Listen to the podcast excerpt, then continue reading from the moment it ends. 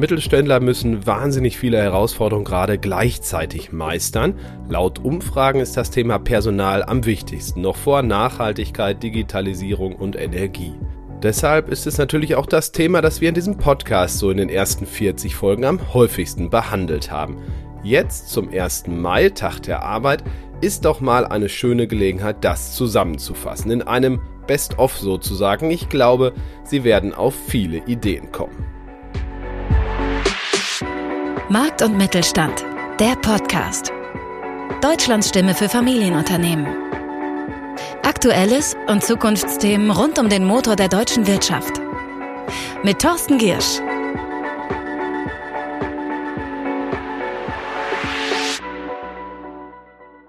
Wir haben ungefähr zehn Gesprächspartnerinnen und Gesprächspartner für Sie zu Diversität, Weiterbildung und vielem anderen.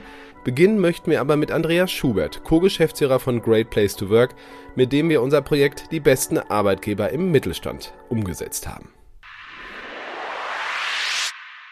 Wie freut man sich denn auf den Montag? Also was zeichnet einen guten Arbeitgeber aus? Nicht erst das Portemonnaie oder anderes, sondern das, was die Menschen dort erleben. Das macht den Unterschied. Vielleicht ein zweiter wichtiger Unterschied.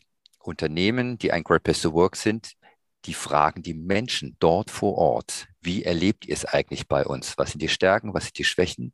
Und arbeiten eben mit diesen Ergebnissen ganz bedarfsorientiert. Das ist eine wichtige zweite Qualität differenzieren können sich Arbeitgeber über die Kultur. Was ist das genau? Was steckt hinter diesem Begriff? Kultur sind natürlich auch viel Werte. Also es geht um Glaubwürdigkeit, es geht um Respekt, es geht um Fairness, es geht um Teamgeist, es geht um Stolz. Das sind so die wichtigen Qualitäten, die die Kultur ausmacht.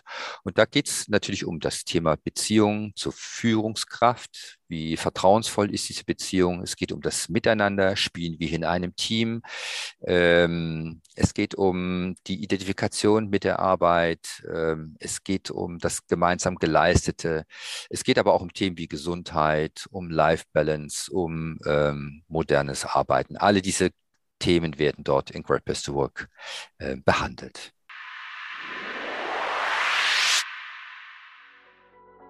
Und tatsächlich erster im Ranking der besten Arbeitgeber war Adesso, ein IT-Dienstleister aus Dortmund. Den habe ich besucht und dort mit Dirk Poten gesprochen. Er ist Vorstand für verschiedene Dinge, unter anderem auch für Personal. Wie würden Sie den Führungsstil bei Adesso beschreiben? Wir sind ja nicht in Abteilungen im Wesentlichen, also ähm, natürlich in den Querschnitts, in den Support Functions schon, aber wir sind in, Abteilung, in Abteilung klassischer Art und Weise aufgebaut wo die Führungskraft fachlich und disziplinarisch steuert, sondern die fachliche Steuerung erfolgt im Projekt und die disziplinarische ähm, bei der Führungskraft im Linienmanagement. Das ist ja schon mal eine, eine besondere Situation, die viele Unternehmen so nicht teilen. Und ähm, deshalb muss beides stimmen. Also erstmal muss im Projekt mit den Projektteams muss spannendes Geschäft da sein. Technologisch anspruchsvoll, mit Kunden, mit denen man gerne zusammenarbeitet.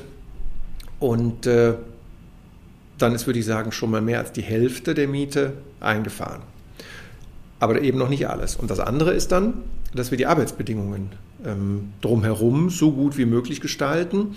Ja, was bedeutet denn gut gestalten? So flexibel wie möglich. Also das ist ja bei so einem stark wachsenden Unternehmen so, dass wir eigentlich ja ständig neue Menschen dazu bekommen und gar nicht so ganz genau wissen, was die jetzt eigentlich wollen. Also erstens ist jeder sowieso ein Stück anders, die Generationen äh, verändern sich, äh, wir werden diverser in vielerlei Hinsicht, was unsere Belegschaft betrifft. Ähm, und da sind natürlich irgendwie so flexible Konzepte ganz wichtig, damit jeder sich irgendwie so auch wiederfinden kann. Warum ist Führung bei einem Wachstumsunternehmen einfacher? Ein auf Wachstum ausgelegtes Unternehmen. Das macht vieles wahnsinnig leicht. Woran merkt man denn, dass Adesso wirklich noch ein Mittelständler ist? Wir sind keine Familie mehr in dem Sinne, dass jeder jeden kennt, aber wir wollen trotzdem familiäre Reflexe zeigen. Deshalb sagen wir, wenn wir nicht jeden morgens mehr mit Handschlag begrüßen können, das geht halt nicht mehr, dann wollen wir aber zumindest da sein wie in der Familie, wenn es echt mal schlecht läuft. Deshalb haben wir ein Riesenangebot aufgebaut, bis hin zu einer eigenen Stiftung, wo wir sagen, ey, wenn ihr mal richtig in der Grütze sitzt als Mitarbeitende, dann sind wir da. Und zwar sofort. Was machen Sie denn mit denen, die Fehler machen oder über die sich Kunden beschweren? Wir wissen, dass es einen gewissen Prozentsatz an Menschen gibt, den gibt es in jeder Gemeinschaft, die sind nicht ideal bei uns aufgehoben. Und die finden auch nicht alles gut, was wir machen. das gibt es. Ich weiß gar nicht, vielleicht sind es 10 Prozent, vielleicht sind es 15 Prozent, das hängt vielleicht auch von der Tagesform ab. Aber die gibt es. Es gibt auch ein paar Trittbrettfahrer, es gibt auch welche, die uns hier und da mal ähm, vielleicht einen Bären aufbinden. Das gibt es. Und wir sind einfach erwachsen und aufgeklärt genug, um zu sagen, ja, genau, das ist Teil des Games. Aber, und jetzt kommt der große Unterschied zu anderen Unternehmen. Und ich habe schon eine Menge gesehen, also eine Menge für gearbeitet, aber noch viel mehr ja gesehen, mit denen ich zusammengearbeitet habe. Die allermeisten setzen jetzt eine enorme Energie darauf, dass diese, diese Fälle zu finden. Und wir werden sowieso nie alle finden. Und es gibt einen ganz falschen Spirit in die, in die Truppe, weil das Management sich plötzlich um die kümmert, die ja eigentlich gar nicht richtig mitspielen. Und darüber werden meistens die vernachlässigt, die richtig gerne, freiwillig und gut Attacke rufen und nach vorne rennen. Und deshalb gibt es bei uns diese unglaubliche Gewissheit, ähm, und die habe ich ganz am Anfang auch schon, schon mitgekriegt und dafür ein Bild geprägt, dass, dass Menschen, die bei uns nicht reinpassen oder die ständig Dinge falsch machen, die werden wir irgendwann sehen, weil die anderen einfach mit denen nicht mehr mitspielen wollen.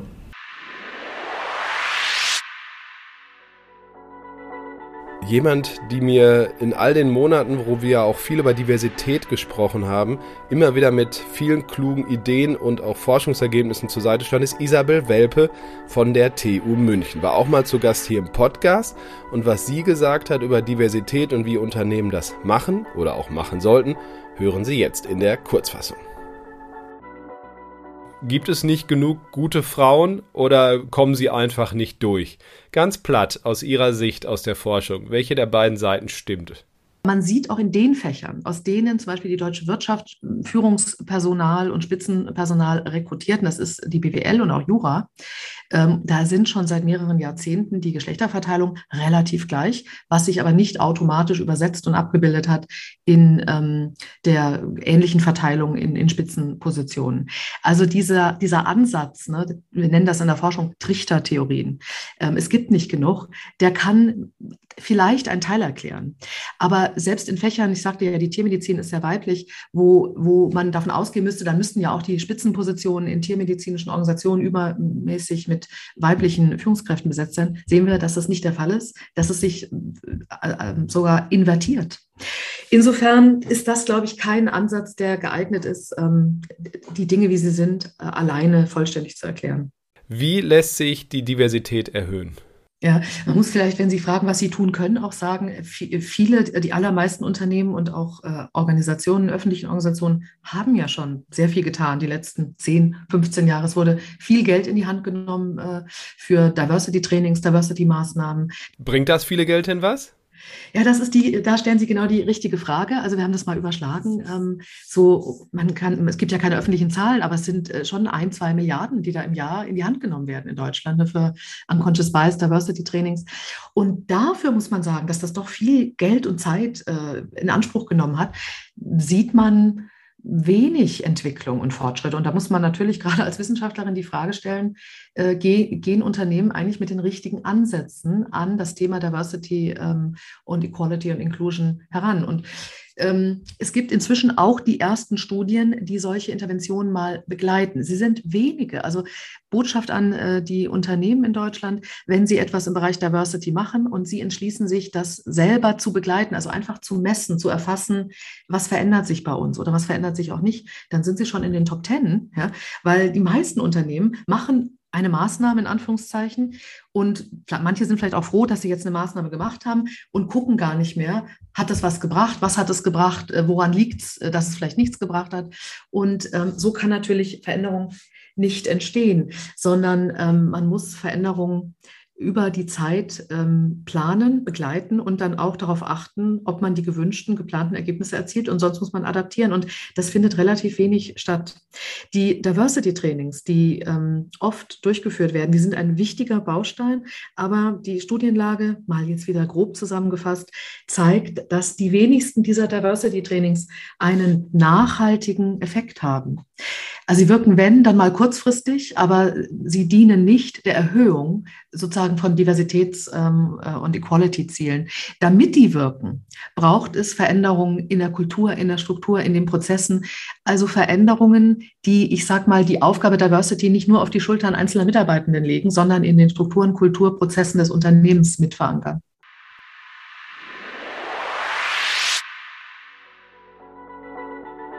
Der Mittelstand leidet nicht nur unter zu wenig Fachkräften, sondern es gibt in vielen Regionen zumindest absoluten Mangel an Auszubildenden. Und über diesen Azubi-Mangel habe ich gesprochen mit Cornelia Schneider. Sie ist Beraterin, gelernte Maschinen- und Anlagenmonteurin übrigens, dann studierte Berufsschullehrerin und kümmert sich jetzt um Unternehmen und wie sie besser an Azubis kommen. Sie haben in Ihrem Buch, das mir sehr gefallen hat, ich glaube 13 Fehler äh, aufgeschrieben. Die brauchen Sie jetzt nicht alle hintereinander wegrattern, aber was sind so die wichtigsten? Ich beobachte dieses Feld seit 15 Jahren. Und es gibt eine Wahrnehmungslücke oder ein schwarzes Loch oder ein Vakuum ähm, in der Zeit, wo Jugendliche 14, zwischen 14 und 16, also neunte, zehnte Klasse. Da wissen Jugendliche nicht, was sie werden sollen äh, und wollen. Und, und äh, Erwachsene wissen nicht, wie sie das machen sollen mit diesen Jugendlichen. Also da sind beide völlig, ähm, ja, sozusagen losgelöst im Universum. Und dann passiert Folgendes, Erwachsene äh, setzen die Maßstäbe eines Erwachsenen an. Und sie denken, sie können äh, Jugendliche gewinnen, indem sie sagen, mach das so, mach das so, wir gehen auf Messen. Also die, diese Methodik oder diese ganzen Instrumente, die eingesetzt werden, sind einfach nicht zeit- und nicht jugendgemäß. Ähm, sie betrachten Jugendliche als Kinder. Ja, in gewisser Weise sind sie das auch, aber sie sind eigentlich auch schon auf dem Weg zum Erwachsenen. Also man muss sie an die Hand nehmen, man muss sie führen, ins Azubi-Land bringen.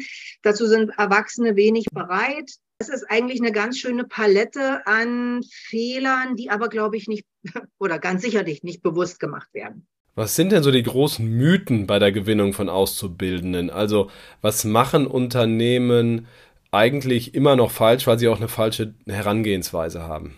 Ein Mythos ist, Jugendliche sind nicht ausbildungsfähig. Ein anderer ist, Jugendliche sind nicht ausbildungswillig. Und dann gibt es noch den Mythos, der da besagt, wer zu uns nicht will, will keine Ausbildung. Es ist alles nicht richtig und dass sie nicht zu gebrauchen sind, stimmt definitiv nicht, denn ich mache ja mit Unternehmen gemeinsam äh, Projekte, wo sie dann letzten Endes ihre äh, Auszubildenden bekommen. Es geht im Kern darum, äh, den ersten Schritt zu gehen, zu begeistern und über den zweiten Schritt sie zu gewinnen. Müssen Sie mal die leuchtenden Augen sehen von Jugendlichen, die in eine Produktionshalle kommen beispielsweise und, und sollen dort äh, Werkzeugmechaniker mal ausprobieren, ne? mal so eine Probefahrt machen, wie die vor diesen riesen Maschinen stehen, wenn die da mal ran dürfen. Da vertiefen die sich regelrecht und äh, da möchte mir noch einer sagen, die wollen keine Ausbildung. Das stimmt nicht. Es wird ihnen häufig auch ausgeredet. Na klar, am Anfang steht das Interesse für den Beruf oder auch natürlich den konkreten Betrieb zu wecken. Oder wie geht das am besten? Das aller, allererste ist, mit Leidenschaft selbst ranzugehen, hinzugehen zu den Schülern in die Klasse und sie zu begeistern von einem nächsten Schritt, und das ist nicht die Bewerbung oder ganz und gar schon der, der Beginn der Ausbildung, sondern erstmal das selber testen. Mach doch mal eine Probefahrt, entdecke dein Berufstalent, sind so Überschriften, die ich da formuliert habe.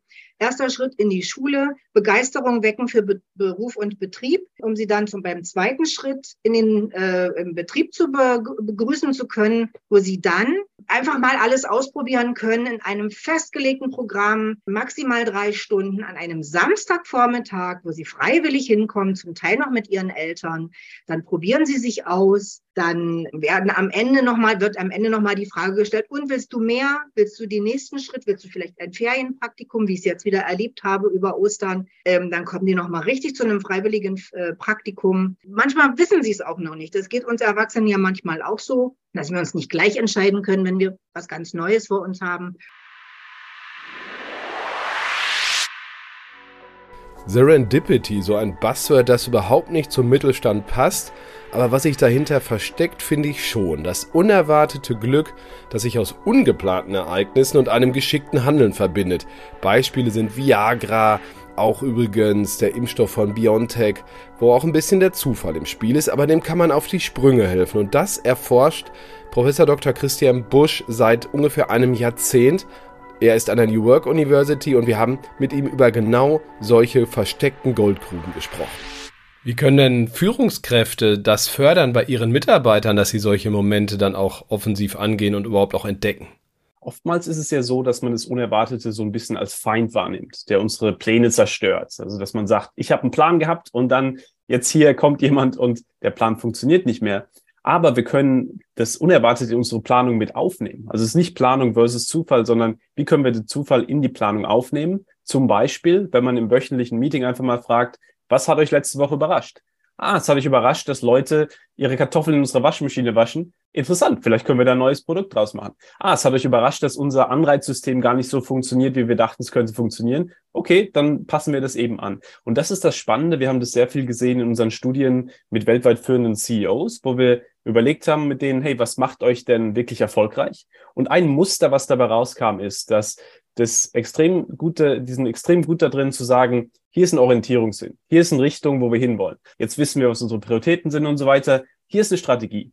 Aber ich sage euch jetzt schon, dass wenn Hilda in Hildesheim uns sagt, dass die Strategie bei ihr nicht funktioniert, dann werden wir die anpassen und das ist Teil des Plans. Und das Spannende ist dann, dann kommt man so weg davon, meine Autorität wird angegriffen, wenn der Plan sich ein bisschen ändert. Im Gegenteil, ich habe dir von Anfang an gesagt, dass wir den Plan anpassen werden und das ist Teil des Plans. Und äh, spannend ist natürlich auch, du nennst das Serendipity-Auslöser oder Serendipitätsauslöser. Wie, ja, wie erkenne ich die denn? Also was, was, wie unterscheide ich solche Momente von, von wirklich alt, ganz normalen Momenten? Ist sehr spannend, weil oftmals, was wir bei Führungskräften sehen, ist, dass sie so ein reifes Bauchgefühl auch entwickelt haben, wo sie in einer Situation drin sind und Muster schon gesehen haben in der, in der Vergangenheit und dann sagen, ah ja, das, das fühlt sich interessant an und hey, mein Kopf sagt mir, das macht Sinn. Und das Spannende ist, wir können uns ja alle trainieren, quasi weg von so einem naiven Bauchgefühl. Naives Bauchgefühl ist dieses Fight or Flight, ne? Irgendwie, ich will nicht bankrott gehen, deswegen nehme ich kurz das Investment hier, auch wenn es sich nicht gut anfühlt. So nach dem Motto, dass im Prinzip man, man vertraut dem Bauch, aber man probiert nicht den Bauch zu verstehen. Versus der Shift zum reifen Bauchgefühl ist zu sagen, lass mich in den Bauch reinhören, was sagt mir der Bauch? Und dann lass mich ein bisschen mehr recherchieren noch, damit mein Hirn mit dem Bauch dann angleicht und sagt, ah ja, das macht Sinn. Und das ist halt, was viele Führungskräfte schon automatisiert haben, dass sie dann im Prinzip, Bauch sagt ihnen was, sie überlegen kurz und dann ähm, treffen die Entscheidung. Und ich denke, das ist halt spannend, weil man dann sich selber auch trainieren kann, eben auf den Bauch mehr zu hören, aber das ist das Gegenteil von irgendwie nicht dann quasi äh, rationale Entscheidungen zu treffen, weil man im Prinzip dann probiert, rational zu verstehen, was der Bauch einem sagt.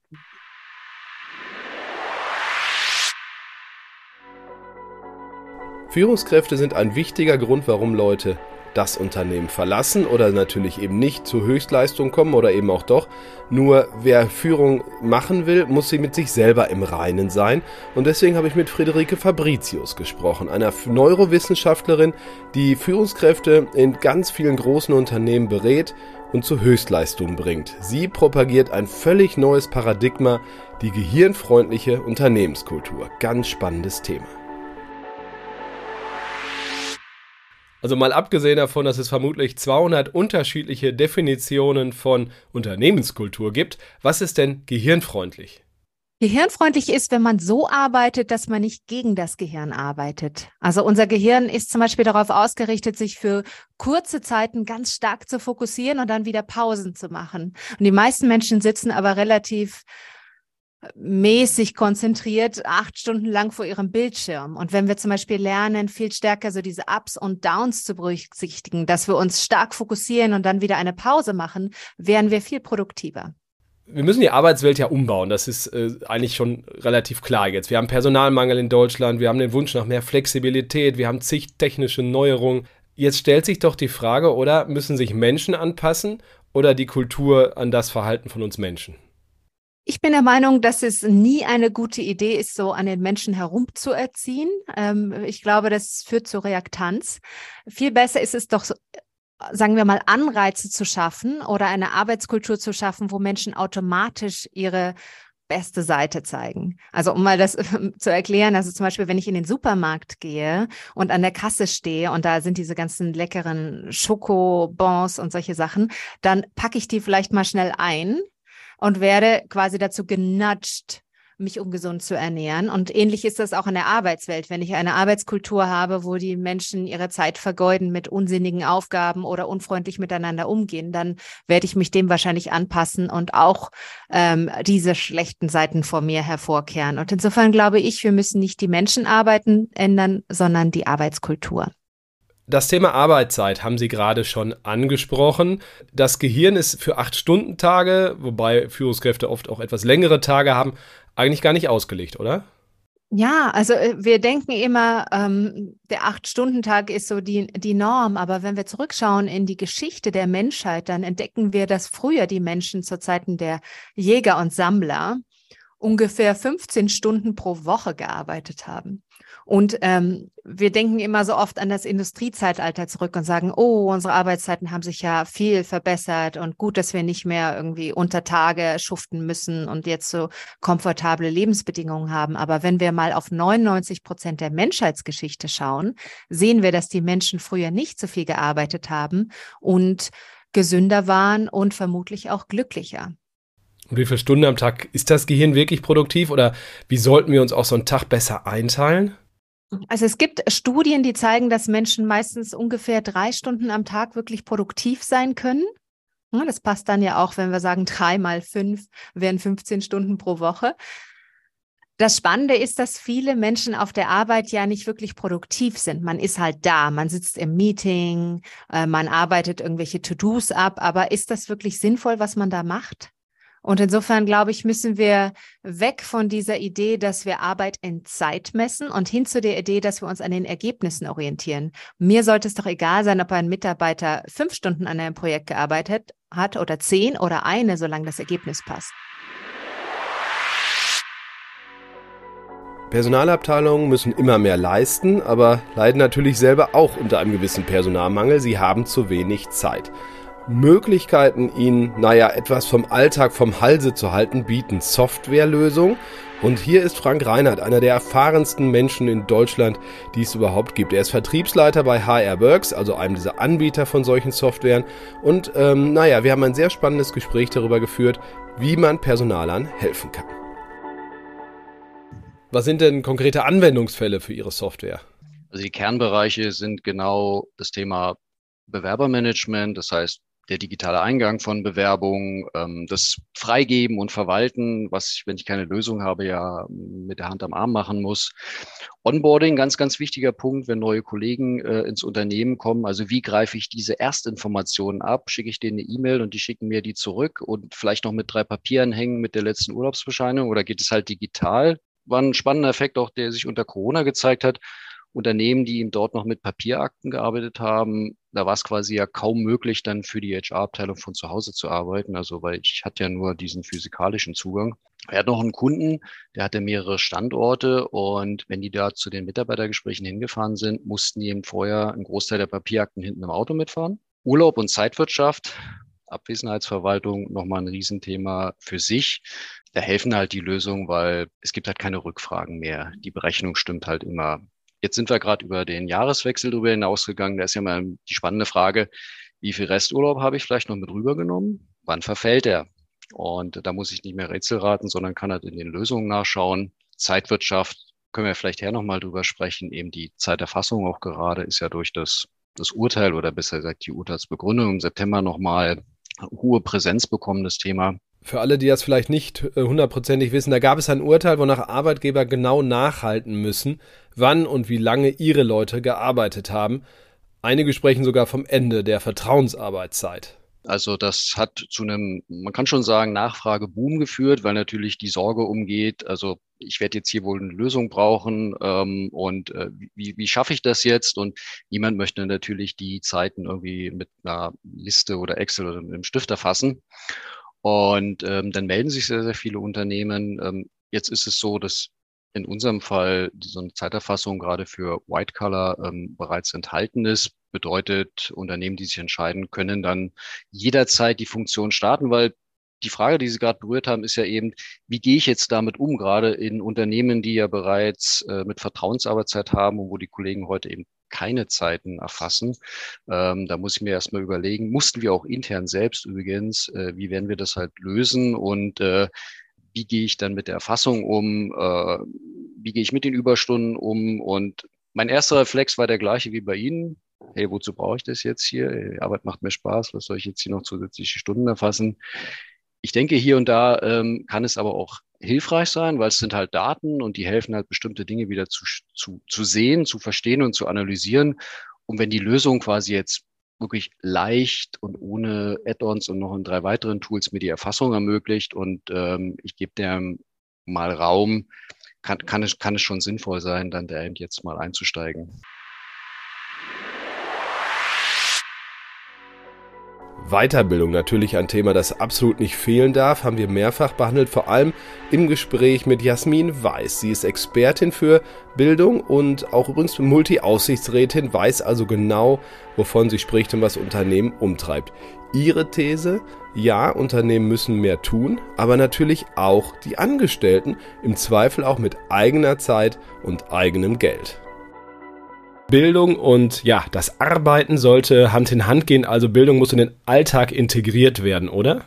Ja, unbedingt. Also wir müssen ja ständig hinzulernen, weil wenn wir das nicht tun, fallen wir zurück, wenn sich die, die Welt dynamisch weiterentwickelt. Und wir können uns ja nicht ähm, ständig herausschälen und sagen, wir sind jetzt fünf, sechs Tage Offsite auf einem Training oder in einem Seminar. Das ist auch wichtig. Aber viel wichtiger ist es, dass wir wirklich im Alltag lernen und dass eigentlich unser Aufgabenprofil, wie wir es haben, möglichst täglich die Möglichkeit bietet, sich weiterzuentwickeln und sein Gehirn ins Fitnessstudio zu schicken, weil wir an die Grenze unserer Leistungsfähigkeit und Vorstellungskraft gehen müssen. Sie schreiben schon, dass es auch mein Engagement ist, teilweise auch meine Zeit sein könnte, sprich Freizeit für Weiterbildung im beruflichen Bereich auch zu opfern, in Anführungszeichen, und vielleicht sogar auch mein Geld. Habe ich das so richtig interpretiert?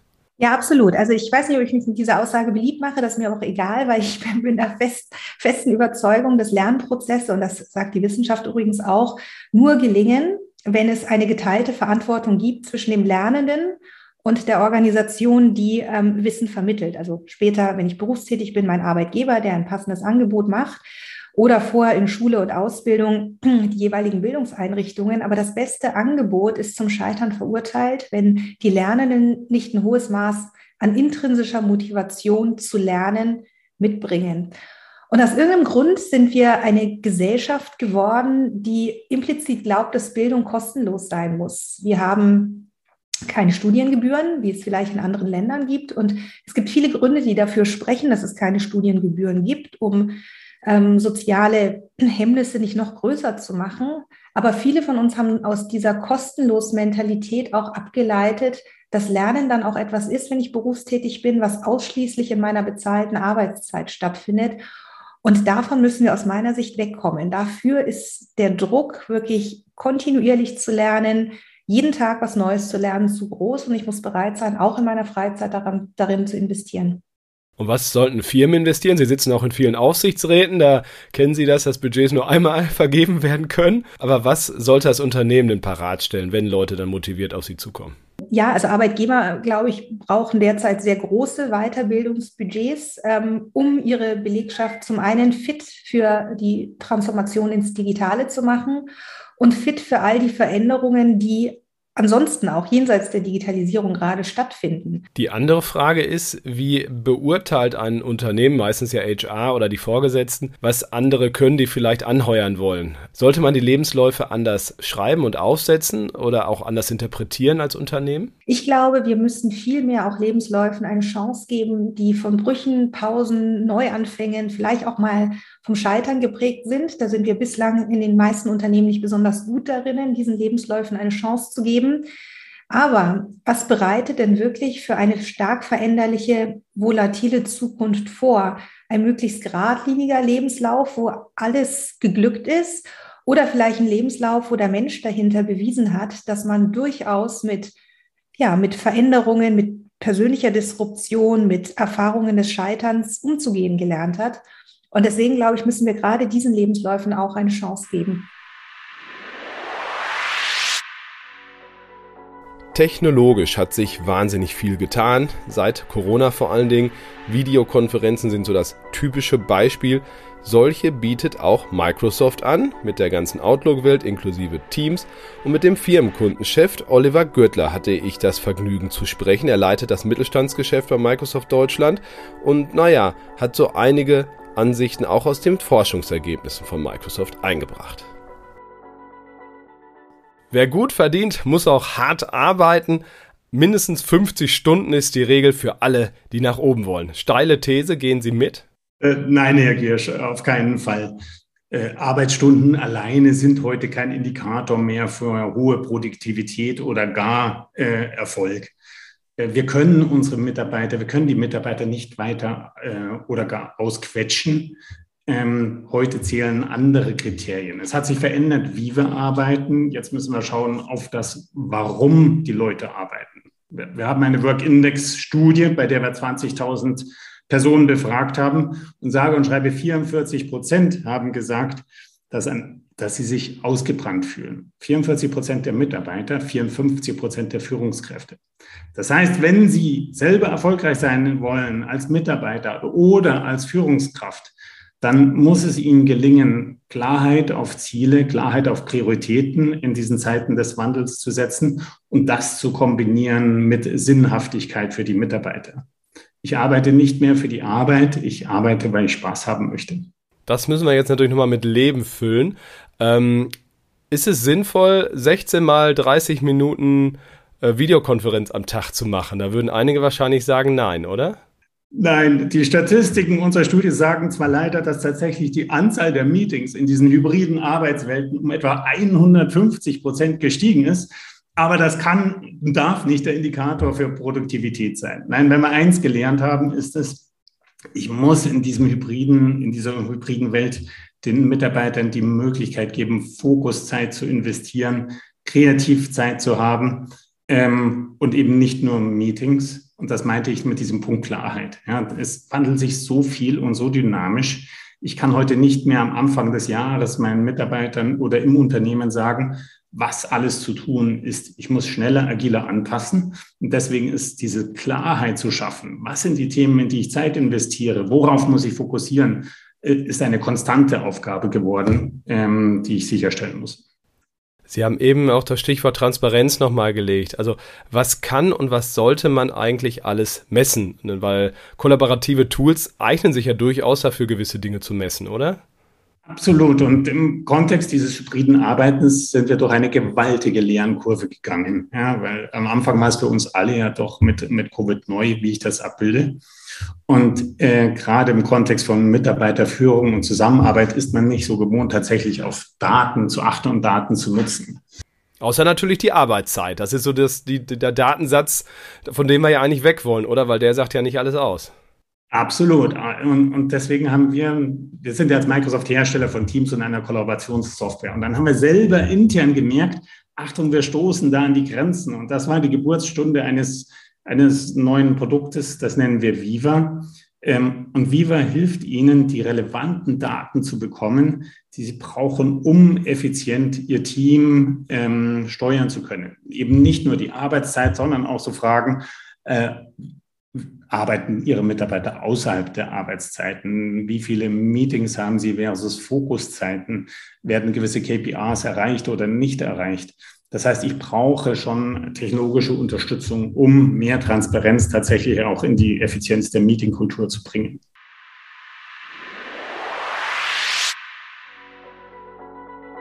Die Generation Z hat in Umfragen nicht den allerbesten Ruf. Personaler und Führungskräfte sagen, naja, da ist zu wenig Motivation und zu viel Anspruchshaltung dabei. Ronja Ebeling hat damit aufgeräumt. Sie ist inzwischen sehr bekannt geworden. Wir haben vor fast einem Jahr zusammen gesprochen und ähm, da kam ihr erstes Buch raus, inzwischen das zweite.